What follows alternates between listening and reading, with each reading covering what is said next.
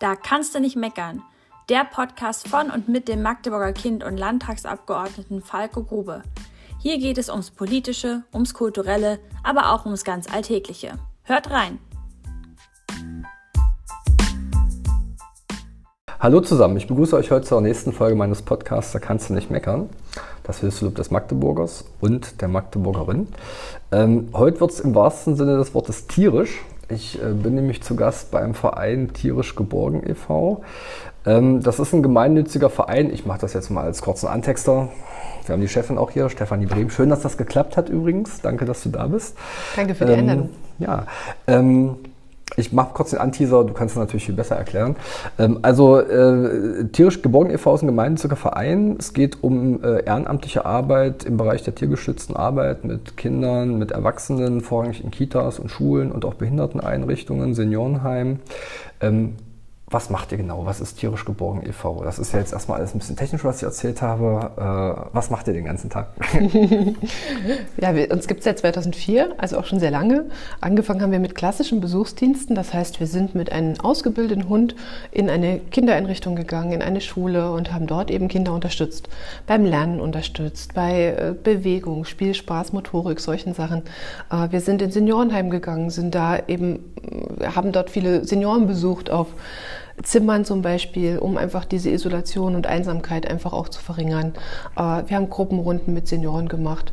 Ja, und so hat sich der Verein entwickelt. Und so ist aus Kindergarten, Schule und Seniorenheim ist bis hin zum Hospiz, bis hin zum Strafvollzug über äh, Kinder, die an Krebs erkrankt sind, ein, ein großer Verein geworden, der sich quasi in Magdeburg und um Umgebung 50 Kilometer ähm, ganz aktiv in unserer Regionalgruppe quasi im tiergestützten Bereich engagiert. Wie viele Mitglieder habt ihr? Wir haben jetzt über 100 aktive Mitglieder, die alle quasi einen eigenen Hund haben, einen eigenen Familienhund, haben den quasi ausgebildet. Das ist die wichtigste Voraussetzung. Also es muss ein ausgebildeter Hund sein. Ich kann nicht einfach mit meinem Familienhund, nur weil der lieb ist, da in eine Einrichtung gehen. Das funktioniert nicht. Und die sind dann quasi täglich aktiv. Und was, was heißt denn so als praktische Vorstellung, ähm, was heißt unterstützen? Also was macht man da genau mit dem Hund? Oder was machen die Hunde genau? Ja, die meisten Menschen denken immer, wir gehen dahin, dann wird der Hund gestreichelt, dann kriegt er ein Leckerli und dann sind wir wieder verschwunden. Das ist aber gar nicht so. Ähm, zum Beispiel haben wir Kinder, die haben motorische Probleme. Äh, die können zum Beispiel ein Säckchen nicht öffnen, ja. Die können über die Körpermitte nicht greifen. Und dann packe ich den Hund auf die linke Seite, die Aufgaben auf die rechte Seite und die sollen natürlich irgendwie zu dem Hund gelangen. Und da funktioniert das mit einmal total gut. Ein Säckchen kann ich öffnen, mit einem Spitzgriff zum Beispiel, weil da ein Leckerli für den Hund drin ist, hat das Kind eine unglaublich hohe Motivation.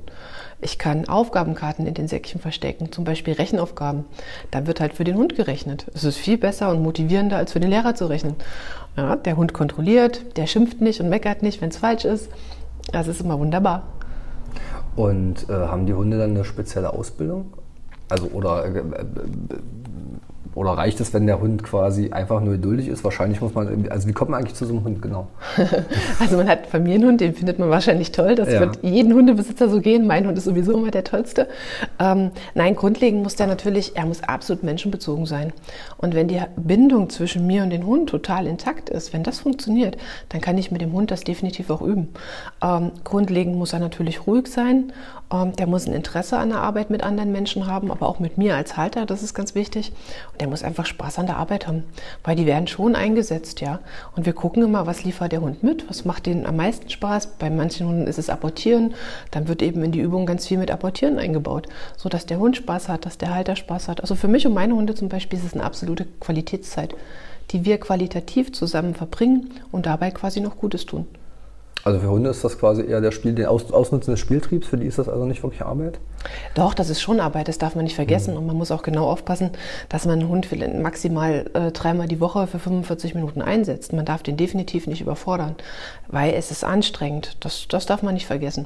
Aber am Ende ist es ja so, dass man immer den Hund so einsetzt, wie er eben auch nach seinen besten Voraussetzungen äh, Dinge erledigen kann. Und das funktioniert immer am allermeisten. Für den Hund ist es dann eine Kopfarbeit und eine Kopfarbeit ist auch im Training oder auch für das ganze Leben eine super Auslastung. Gibt es ähm, Also ich mag Hunde total gerne und äh, merke auch, wenn die mich, ob die mich beißen wollen oder nicht. Und ich streiche Hunde auch, ich habe auch keine Angst vor. Aber ansonsten bin ich ein gewiss, also ein ziemlicher Hundeleihe. Äh, Gibt es so Rassen, die ganz besonders sich als Assistenzhunde, ist, also ist das dann ein klassischer Assistenzhund oder? Nein, nein. Also die, für die Besuchsdienste haben wir nur Besuchshunde. Ja. Das sind eben, die haben eine klassische Besuchshundausbildung. Okay. Und wenn ich jetzt ein Therapeut bin, es gibt ja Ergotherapeuten zum Beispiel oder Logopäden, die bilden einen Therapiebegleithund aus und die können dann direkt auch mit dem Tiergestützten gestützte Therapie machen. Ähm, was, was, ist der, was ist der Unterschied? Kann man, das, kann man das irgendwie. Ja, kann man ganz klar hm. sagen. Also eine, eine Besuchshundstunde ist äh, im Prinzip eine Stunde, die von Laien durchgeführt wird. Also ich zum Beispiel, ich habe zweimal studiert, aber nie irgendwas Therapeutisches. Okay. Also bin ich quasi im tiergestützten Bereich immer der Laie und kann quasi nur mit einem Besuchshund arbeiten. Währenddessen ein Therapeut, der eben eine, wirklich auch eine therapeutische Ausbildung hat, ein Therapiebegleithund ausbilden kann. Ähm, was hast du studiert, wenn ich fragen darf? ich habe Eventmarketing studiert. Das war meine, meine erste Station in Thüringen. Dann hat es mich der Liebe wegen nach Sachsen-Anhalt verschlagen. Und äh, dann habe ich in Sachsen-Anhalt natürlich das nicht mehr umsetzen können ja, äh, und habe dann äh, Kynologie studiert. Also ich bin Diplom-Kynologin. Und was ist Kynologie? das fragen immer alle. Die Frage ist immer, was macht der Frauenarzt in der Hundeschule? Ja, ja nee, das, also, nee, also dass es nicht Gynäkologie ist, das äh, hätte ich mir jetzt schon vorstellen können, aber also ich habe Kynologie noch nie gehört, ehrlich gesagt. Ja. Äh, Kyno ist der Hund und Logie ist die Wissenschaft. Ah. Also am Ende ist es die Wissenschaft vom Hund. Ah, ich hatte auch es mal Latein, ich hatte jetzt irgendwas mit, mit mit Carnide oder irgendwas? Äh, ja. Kynologie, okay. es ist sehr theoretisch und äh, am Ende in der Hundeschule und im Besuchsdienst auch nicht anwendbar.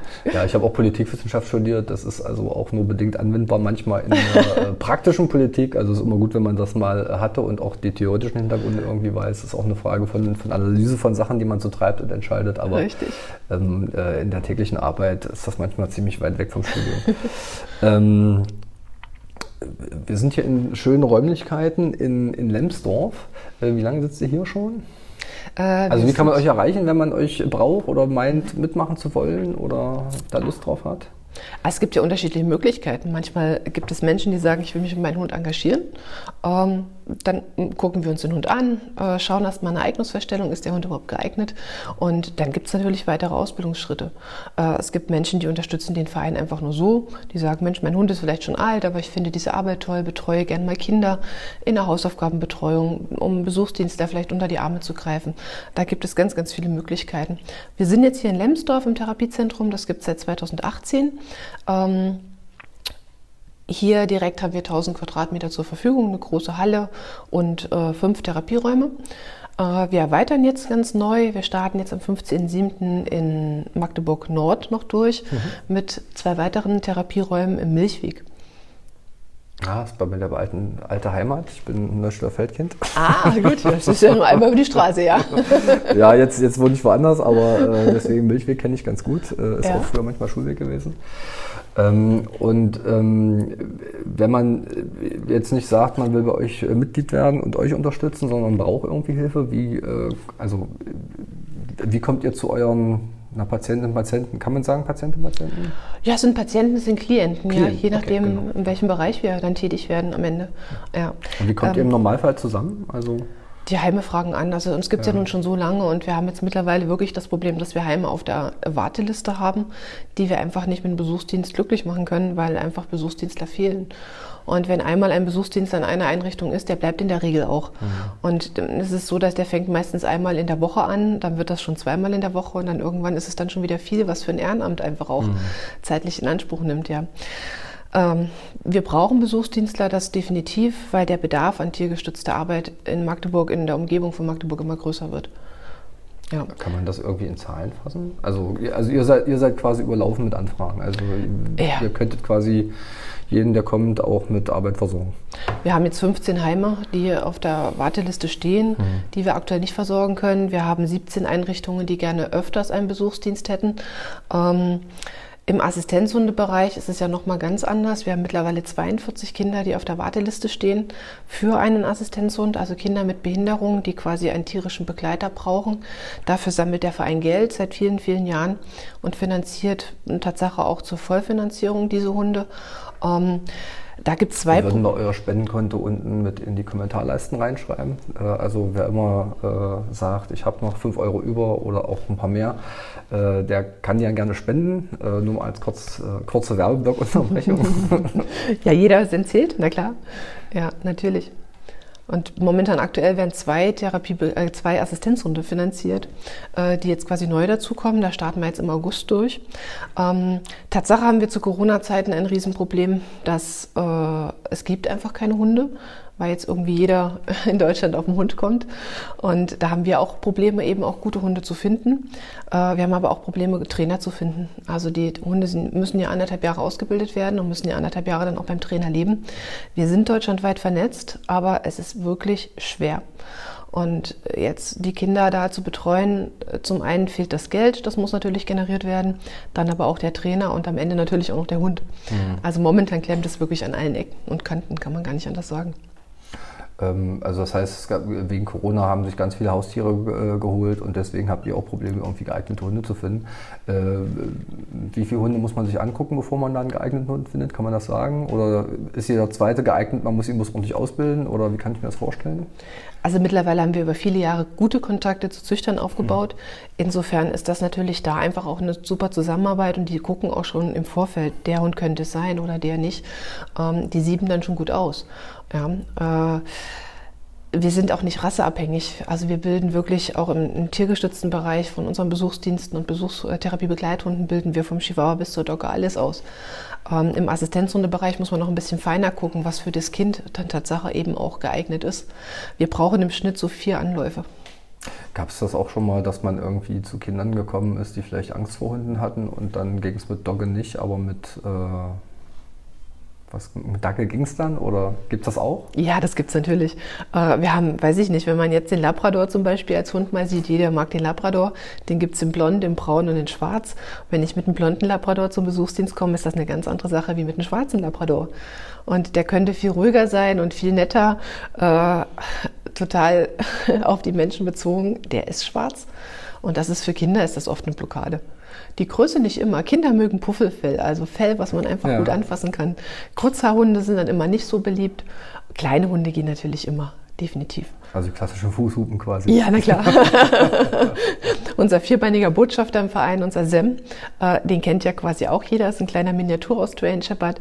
Äh, der kann schon gar nicht mehr durch Magdeburg laufen, weil dann alle rufen, ja, Sem, da bist du.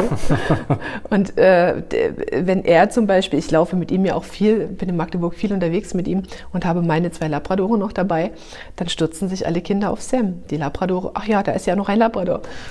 Ja. Ähm, du bist auch Vereinsgründerin, ne? Du hast damals den Verein aus der Taufe gehoben. Ähm, was waren damals so die Motivation? Also es ist ja, glaube ich, nicht völlig alltäglich zu sagen, okay, ich mache hier, also ich gehe davon aus, du hattest schon immer irgendwie auch einen Hund, wenn du das studiert hast oder vielleicht auch mehrere. Ähm, wie bist du auf die Idee gekommen zu sagen, okay, das macht jetzt ein Verein? Also ich mache jetzt hier, suche mir Leute und Mitstreiterinnen und Mitstreiter, die jetzt tatsächlich ähm, etwas machen, was wahrscheinlich auch irgendwie belastend ist. Also ich äh, glaube, mit so ganz vielen Schicksalen zu tun zu haben, ist, glaube ich, auch für einen selber nicht ganz einfach, auch wenn vielleicht die Tiere da tatsächlich behelfen. Also wie bist du auf die Idee gekommen? Also du kommst ja auch nicht aus dem klassischen therapeutischen Bereich, das kommt ja auch dazu, ne? Nein, gar nicht. Äh, das, war, das war eigentlich Zufall. Also ich hatte meine Tochter damals im Kindergarten immer mit, mit meinem Hund abgeholt, mit meiner Jerry. Und äh, irgendwann hat mich die Erzieherin mal angesprochen und sagte, Mensch, Frau Bremen, Sie haben so einen tollen Hund, können Sie nicht mal in den Kindergarten kommen und den Kindern was erzählen über den Hund? Ich dachte, na klar, ich habe einen tollen Hund, mache ich. Und das kam dann so gut an, dass dann die zweite Gruppe innerhalb der Einrichtung dann auch noch nachgefragt hat. Und dann war es die dritte Gruppe. Und äh, in der dritten Gruppe war eine Mama dabei, die war äh, Volksstimme-Redakteurin. Mhm. Und die hat dann einen ganz großen Artikel gebracht über Jeremy und den Hund. Und ja, dann, dann nahm das Unheil seinen Lauf, hätte ich fast gesagt. Weil dann riefen Seniorenheim an. Die haben meine Nummer sogar veröffentlicht. Ja, ich dachte mir, oh nein. eine Behinderteneinrichtung hat angerufen, ja, könnt ihr nicht auch mit Hund kommen? Das wäre total toll. Und ich dachte mir, äh, ja, so ein bisschen was mit meinem Hund könnte ich mir schon eigentlich vorstellen, ja. Und dann bin ich tatsächlich in Seniorenheim gegangen, weil das klang total nett und da habe ich mich sofort wohlgefühlt und war dann ein halbes Jahr auch. Dann war da auch noch mal ein Zeitungsartikel und dann hat der MDR darüber berichtet. Und zwei Tage später klingelte mein Telefon und ich musste das wirklich, weiß ich nicht, einen halben Meter vom Ohr weghalten. Da war Graham Ford dran. Das ist der, ähm, damals der Gründer von dem Verein Tiere helfen Menschen e.V. Mhm. Die haben mir die komplette tiergestützte Arbeit damals auch nach Deutschland geholt und dort etabliert. Und er sagte, bist du bescheuert? Ohne Ausbildung mit dem Hund in die Einrichtung gehen? Äh, ich dachte mir, okay, warum? Ich mache es doch gerne und das mhm. ist doch, ja, ich habe doch einen tollen Hund. Das geht nicht. Und dann habe ich das erste Mal drüber nachgedacht, Tatsache. Und bin dann nach Würzburg gefahren, er hat mich dann noch eingeladen und dann haben wir halt besprochen, wie kann das denn funktionieren, dass ich auch versichert bin zum Beispiel. Ich hätte auch nicht gewusst, dass meine Hunde halt Haftpflichtversicherung nicht bei ehrenamtlicher Tätigkeit deine Deckung überhaupt aufweist.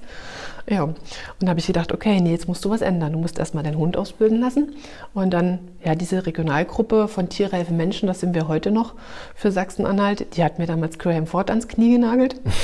und äh, ja, irgendwann, äh, ja, sagte der Mensch, gründ jetzt einen Verein, los. und dann habe ich das getan. Und äh, einfach, ich brauchte ja Mitstreiter ich konnte ja nicht überall hin. Ich, ja, ich hätte ja gar keinen Job mehr nachgehen können. Und mein Hund wäre ja grenzenlos überfordert gewesen. Und dann ging das ganz, ganz schnell, dass sich Leute gefunden haben, die das toll finden und die mich da unterstützt haben. Und die sind auch teilweise heute noch im Verein. Das ist das, ist das Schöne, dass wir wirklich über ganz, ganz viele Jahre zusammenarbeiten. Und dann hat es das quasi organisch gewachsen. Das heißt, ihr habt durch eure Arbeit dann Leute kennengelernt, die auch Bock drauf hatten und äh, den du dann sagen musstest, ey, das ist schön, dass du einen netten Hund hast und der in Kitas gehen, aber den bilden wir jetzt erstmal ordentlich aus.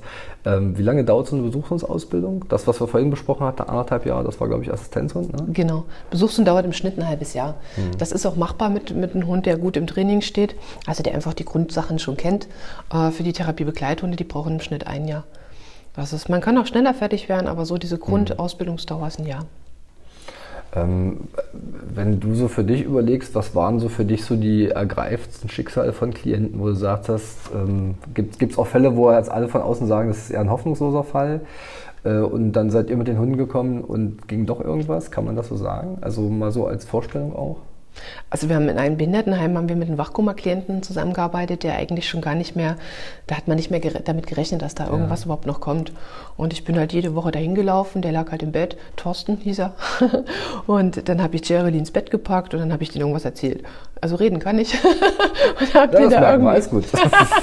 das wäre sonst auch für so Podcasts wirklich schwierig, so mit Leuten zu tun zu haben, die nicht reden die können. Die nicht reden das, können, ja. Ja, ja. ja das glaube ich. Da warte ich, dann, also ich muss, dem muss ich dazwischen, ich, ich warte tatsächlich nochmal auf ein Gespräch, wo man einen Gesprächspartner hat, ähm, wo dann irgendwie auf die Frage ein Ja oder ein Nein kommt und man sich nach fünf Minuten denkt oder nach zwei Minuten denkt, hm, ja, was das machen war's. wir jetzt? Aber äh, ist mir noch nicht passiert und hatte ich jetzt bei dir ehrlich gesagt auch keine Sorgen. Sehr gut. Aber ich wollte dich eigentlich nicht unterbrechen. Nein, alles gut. Nein, ich habe ihn halt voll gequatscht. Ich habe denen erzählt, was ich die ganze Woche gemacht habe. Der hat den Hund gestreichelt. Ich habe seine Hand immer geführt über das Fell von Jerry. Und irgendwann äh, war die Pflegekraft, die war mit dabei, die hat dann gesagt, hast du gesehen, der hat sein Bein rüber bewegt zum Hund. Ich sage, ehrlich gesagt, habe ich es nicht gesehen. Doch, wirklich, wirklich. Und war das dann wieder zwei, drei Einheiten später nicht. Und mit einmal kam das wieder, dass er sein Bein bewegte. Und dann haben wir gemerkt, wie der auf diesen Hund reagiert. Und er konnte immer mit Daumen hoch und Daumen runter, konnte sagen, was ihm gefällt. Mhm. Und wo, wenn ich reingekommen bin, kam immer Daumen hoch. Und da haben die schon alle sich lustig gemacht und haben gesagt, na, es liegt ja an mir. Und dann habe ich gesagt, na gut, wartet mal, dann gebe ich einfach jemand anderen meinen Hund mal mit, dann soll der den mal ins Bett packen. Aber nein, der hat sich tatsächlich über den Hund gefreut. Und äh, Thorsten ist dann aus dem Wachkoma aufgewacht. Und äh, ja, er erzählt heute noch von Jeremy. Und Jeremy ist ja dann mit 16 Jahren gestorben.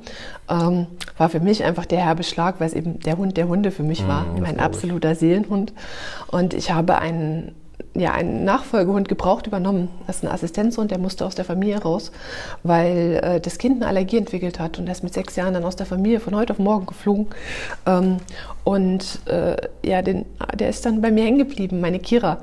Ähm, und Kira ist, naja, ich sag mal, die Reinkarnation von Jeremy. und Thorsten ist jetzt, er, er lernt das Reden wieder. Er, es wird nie wieder richtig gut werden, das ist nicht die Frage. Aber ich bin das erste Mal mit ihm, also zu ihm ins Zimmer gekommen mit Kira und er guckt mich an so, Jeremy, Jerry. Und ich denke mir, oh nein. Mhm. Und ich dann natürlich heulen das Zimmer verlassen, weil war ja total schwer auch. Und er sagt halt heute noch, er sagt jetzt auch noch sechs Jahre später, sagt er zu Kira, Jerry, mhm.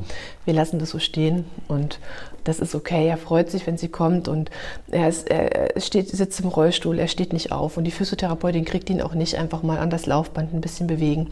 Und wenn wir da Kira mit draufstellen auf das Laufband und die läuft dann vorne auf den Laufband ganz langsam die Schritte mit, dann steht der da und läuft hinterher. Und das ist so schön wenn man das so sieht. Und er will nichts einkaufen, keine Sachen einkaufen. Und jetzt war man mit Kira zusammen halt einkaufen, ja.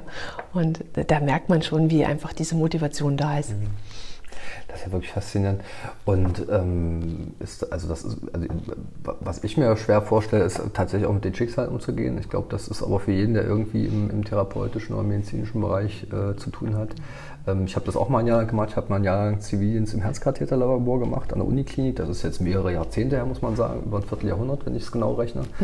ähm, also insofern habe ich da auch eine, eine eigene gewisse Lebenserfahrung, aber es ist trotzdem, glaube ich, noch was anderes als das, was, was ihr da tatsächlich macht. Ähm, ist das immer so ein Punkt auch, vor dem ihr ein bisschen Angst habt, kann man sagen, Schiss habt, äh, wenn tatsächlich die Hunde so alt sind, dass also gerade wenn man sagt, okay, wir sind jetzt regelmäßig in den, in den Einrichtungen oder tatsächlich auch äh, bilateral mit, mit einzelnen Leuten, äh, dass da ein Wechsel stattfinden muss, ist das tatsächlich so ein Hassmoment irgendwie? Das ist schwer. Das ist schwer. Die Klienten fühlen auch mit und wenn die dann da sitzen und weinen, dann sitzt man selber als Hundebesitzer da und weint dann auch. Und das, die sind ja auch sehr äh, geprägt eben auch auf den Hund. Und ich habe jetzt mittlerweile drei Hunde verloren mhm. äh, und auch meine Coffee, meine Ritschbeckhündin, die war ein Lesehund am Ende nur noch, äh, weil die einfach, die hat wirklich dieses äh, zwölf geworden. Was heißt Lesehund? Ein Lesehund ist ein Hund, der quasi ein Kind beim Lesen lernen betreut. Ähm, wenn das Lesen ist ja sehr schwer und der Erwachsene sagt immer, Mensch, guck mal, lies doch mal genau, lies mal langsam. Wir doktern immer an den Kindern so viel rum. Und der Hund, der liegt halt da. Und wenn, wenn das Wort eben ein sehr schwieriges Wort ist, das Kind da Probleme hat, dann merkt man, wie es mit der Hand übers Fell greift und schon geht das total einfach und fluffig. Mhm. Und dann gibt es immer so einen kleinen Becher, da ist ein Leckerlis drin und dann kann man für jedes Wort, was schwer war, gibt es ein Leckerli, was der Hund dann am Ende bekommt. Also der Hund hat da einen sehr ruhigen Job. der liegt da, der lässt sich streicheln. Offensichtlich auch kalorienhaltig. Und kriegt ein paar Leckerlis. Mhm. Und das ist immer das Essen, ja. Der kriegt dann von mir nichts mehr, der kriegt dann seine Ration quasi im Laufe des Tages mit den Kindern selbst erarbeitet. Aber das ist ein total chilliger Shop. Und äh, Coffee war ja wirklich so, die ist am 6.3. hat sie noch gearbeitet, äh, am 8.3. ist sie eingeschlafen, ganz friedlich in meinem Arm.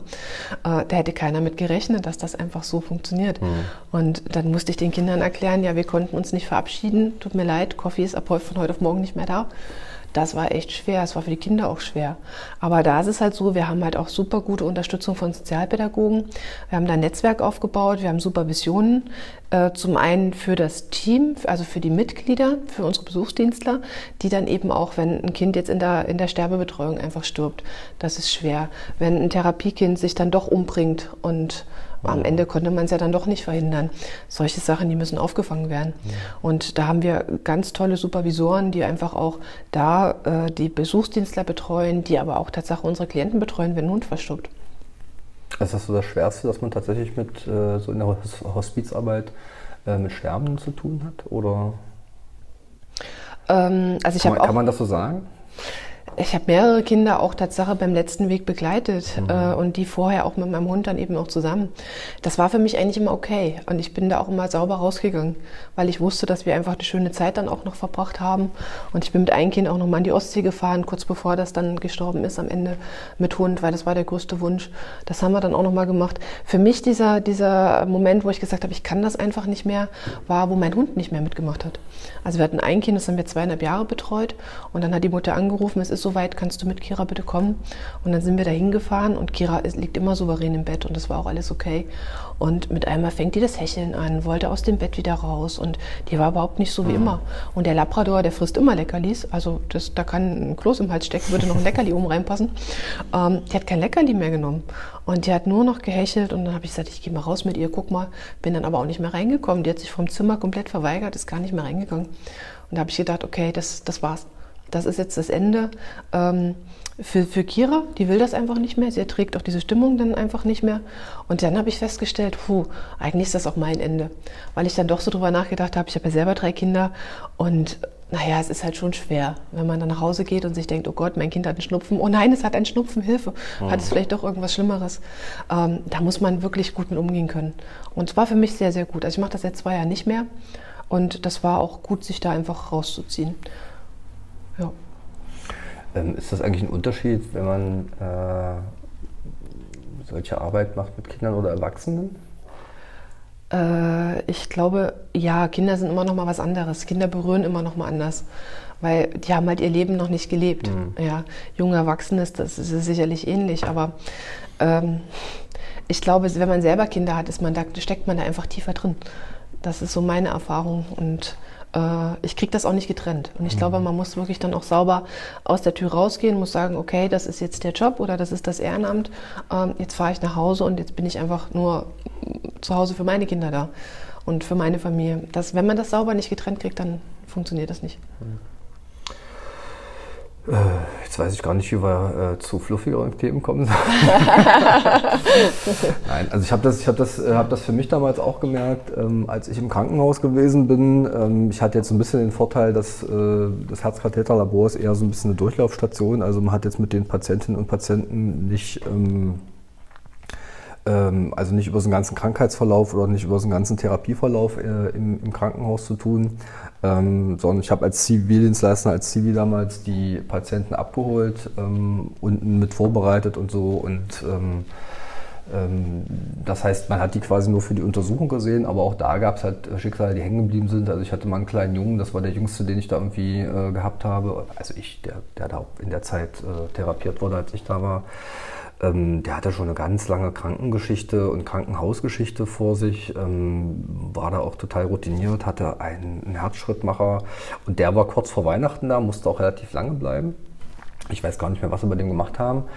Ähm, und äh, ich bin dann, wenn ich Mittagspause hatte, habe dann für die Mama so eingekauft und so. Ne? Und äh, war ein total tapfer äh, kleiner Kerl, aber wie gesagt, das war halt dann für alle anderen Patienten, die man da unten hatte, war das tatsächlich anders. Also man ist nie so nah an die rangekommen. Ne? Ähm, aber das ist halt auch was, was man tatsächlich mit nach Hause nimmt. Deswegen äh, finde ich das tatsächlich bewundernswert, was, was ihr so macht als Arbeit. Ähm, ja, dann sind wir eigentlich auch schon am Ende des Gesprächs. Ich würde den Werbeblock nochmal einstreuen wollen. Also ähm, wir packen eure Kontaktdaten unten mit äh, in die Leiste rein. Wer also immer Lust hat äh, oder auch vielleicht den Bedarf hat äh, äh und nicht weiß, ob das funktionieren würde, ob da äh, er selber oder ein Familienangehöriger ähm, mit einer Hundebegleitung äh, Besserung kriegen könnte, der wendet sich dann am besten an euch. Oder jemand, der einen schönen, netten Hund hat und sagt, ich habe auch Freizeit, möchte gerne Leuten helfen. Und das ist eine total super Idee, bei tierisch geborgen mitzumachen, der auch. Ähm, und dann hoffe ich, dass ihr ganz viele Anrufe kriegt in der nächsten Zeit. Dankeschön. Ja, dann äh, bedanke ich mich für das Gespräch. Ähm, an euch alle da draußen. Ich hoffe, es war spannend. Es war mal etwas anderes Thema als sonst. Äh, nicht ganz so politisch, aber dafür, glaube ich, sehr menschlich und natürlich total tierisch. Ähm, ich hoffe, eigentlich sage ich jetzt immer, ihr hattet viel Spaß bei, der, bei dem Podcast. Das kann ich irgendwie gar nicht sagen. Ich hoffe, ihr hattet äh, einen spannenden Podcast. Meldet euch bei Tierisch Geborgen. Und ansonsten wünsche ich euch eine schöne Restwoche und wie immer in den Zeiten bleibt gesund. Tschüssi. Tschüss. Das war Da kannst du nicht meckern, der Podcast von und mit dem Magdeburger Kind und Landtagsabgeordneten Falco Grube. Wir sagen Tschüss, bis zum nächsten Mal und bleibt gesund.